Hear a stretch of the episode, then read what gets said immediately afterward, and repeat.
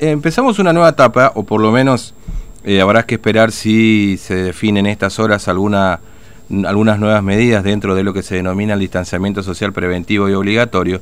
Pero bueno, en, medio de, este anuncio, que significaría flexibilizar medidas, o por lo menos eh, avanzar a una nueva etapa, ayer el gobierno promovió y después los diputados aprobaron un proyecto de modificación del Código de Faltas, donde se establecen penas de cárcel o multa eh, ante la eventualidad del incumplimiento de normas establecidas dentro de, este, de esta pandemia. ¿no?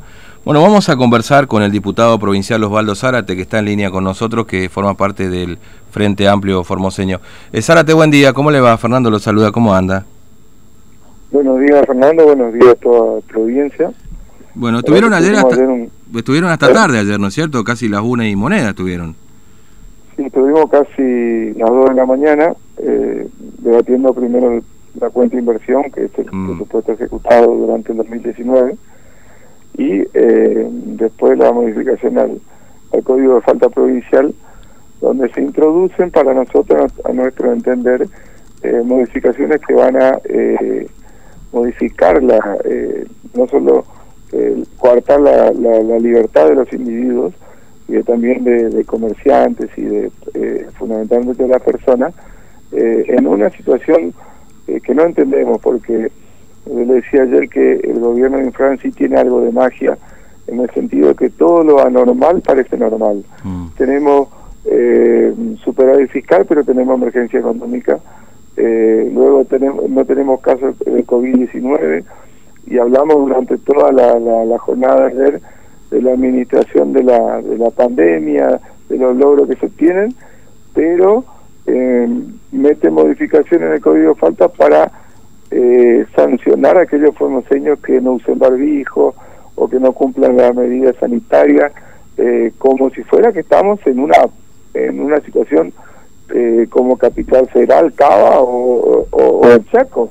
O sea, son cosas eh, innecesarias que lo que sí hacen es meterle miedo a aquellas personas que quieran hacer una protesta o que en definitiva quieran que eh, eh, eh, saber cómo se sale de esto y darle facultades como por ejemplo al, subsecretario de, defensa del consumidor que nosotros lo calificamos que es como darle una gilea al mono para que pueda entrar en, en, los negocios o en cualquier lugar para con facultades tan tan absolutas de arrestar o, o meterle multas fenomenales eh, a cualquier persona, comerciante, institución o nosocomio de salud.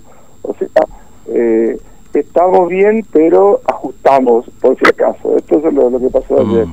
Ahora, eh, eh, bueno, esto, esto establece, digamos, la posibilidad de que se conviertan estas faltas en una contravencional, que puede ser, por supuesto, cárcel o multa, en definitiva. ahora, el problema me parece que es la falta de, este, o, la generalidad en todo caso, ¿no? Digamos, la amplitud de criterio porque ahí no se especifica claramente como sí lo establece el código de falta en otros en otros en otros articulados donde dice cuáles son las infracciones. Acá no se especifica cuáles son las infracciones. Ahí me parece que el criterio es demasiado amplio eh, que inclusive el propio el propio proyecto lo reconoce digamos no sí, eh, en materia penal encima porque eh, las faltas son generalmente punibles de, un día a 30 días acá las faltas son no menos de 15 días y hasta 60 días de máximo. Por ejemplo, eh, ¿quién puede dictar sobre materia penal y, y, decir que se tiene que arrestar a la gente? La mesa del COVID o la futura mesa de una enfermedad que pueda aparecer en el futuro. Y ayer lo reconocía el diputado eh, eh, que informante, el diputado Rodrigo Vera, mm. que eh, tenían un afán de recaudar entonces nosotros hacíamos la, la, una, una especie de ejemplo.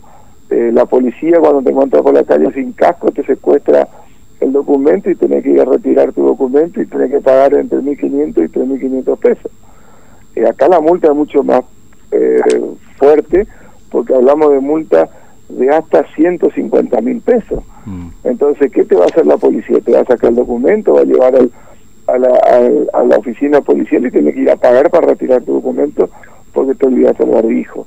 Eh, Formosa y los formoseños han demostrado de que durante todo este, este tiempo de, la, de la pandemia y de la medida que se han tomado, ha sido muy respetuoso de las normas y hay dos motivos por el cual nosotros no tenemos COVID. Uno es la alta responsabilidad que ha tenido los formoseños y el otro es que estamos aislados porque las fronteras con las otras provincias están selladas. Y uno puede estar de acuerdo o no con estas medidas, pero han sido efectivas. Y también la responsabilidad que tiene el gobierno que ha, que, eh, ha salido eh, eh, como airoso de esta situación. Y nosotros que desconozcamos que el gobierno no, eh, ha hecho bien su tarea. Ahora, tiene que haber una salida a todo esto. No, no podemos seguir de cuarentena permanente, ahora ya de ochentena, noventena, cienten, cientena y vamos a seguir así. Entonces, eh, hay mucha gente que la está pasando mal, hay comerciantes que están cerrando su negocio, personas que no pueden salir de, sus casas y encima le queremos meter la mano en el bolsillo. Entonces, es grave esto y lo que le pedimos al gobierno es que tenga una salida de la crisis, eh, de esta crisis que eh, está metiendo al país en una situación muy compleja y que Formosa, a raíz de la baja recabación de la coparticipación, está teniendo problemas en el interior, porque en el interior de la provincia hay muchos municipios que no no pueden pagar aguinaldo, que han reducido los salarios de empleados un 50%. Entonces, eh, la otra cosa que vemos, Fernando, con mucha preocupación, que estas medidas son para evitar la manifestación o las protestas. ¿Cuándo aparece esta medida? Cuando en el Colorado se revelan los comerciantes, cuando en el Hospital Central algunos médicos protestan porque no le pagan las guardias, porque no le pagan eh, la suma fija que le habían prometido de 5 mil pesos, cuando en definitiva un gran sector de la sociedad está pasándola mal y también los empleados públicos del interior de la provincia. Entonces, esta medida es para callar la protesta social que eh, se va a dar si esto sigue así sin ninguna salida eh, a la crisis como nosotros estamos reclamando hace un tiempo. Sí, este, ahora, eh, usted dijo recién que puede haber multas de hasta 150 mil pesos. ¿Se explicó ayer, o por lo menos lo explicó este, el oficialismo, por qué, por ejemplo, uso de barbijo, distanciamiento social? Porque ahora entramos en una nueva etapa, lo dijo ayer el propio presidente, el gobernador Infran ha participado justamente de esa teleconferencia, eh, de, ya no más de aislamiento, para el caso de Formosa y otras provincias más, sino distanciamiento, digamos, ¿no? Donde va a haber más gente en la calle, en definitiva, con la posibilidad de que sea susceptible a alguna de estas infracciones que no se han determinado finalmente cuáles son. Este me parece que es el problema. O, o se dijo claramente cuáles son, Zarate, ayer. Eh, lo dicen los mismos informantes, que la gente tiene que usar barbijo, de que tiene que mantener distanciamiento, pero como vos decías un rato, las medidas son eh, amplias. Por ejemplo, se multará a la persona que no acate la decisión eh, de la mesa de salud, eh, eh, por ejemplo. A ver, ¿cuáles son las medidas? O sea que un ministro de gobierno o un ministro de economía, junto con el ministro de salud, mañana van a sacar una medida que no sabemos, por la cual un individuo puede tener día de arresto o pagar una multa.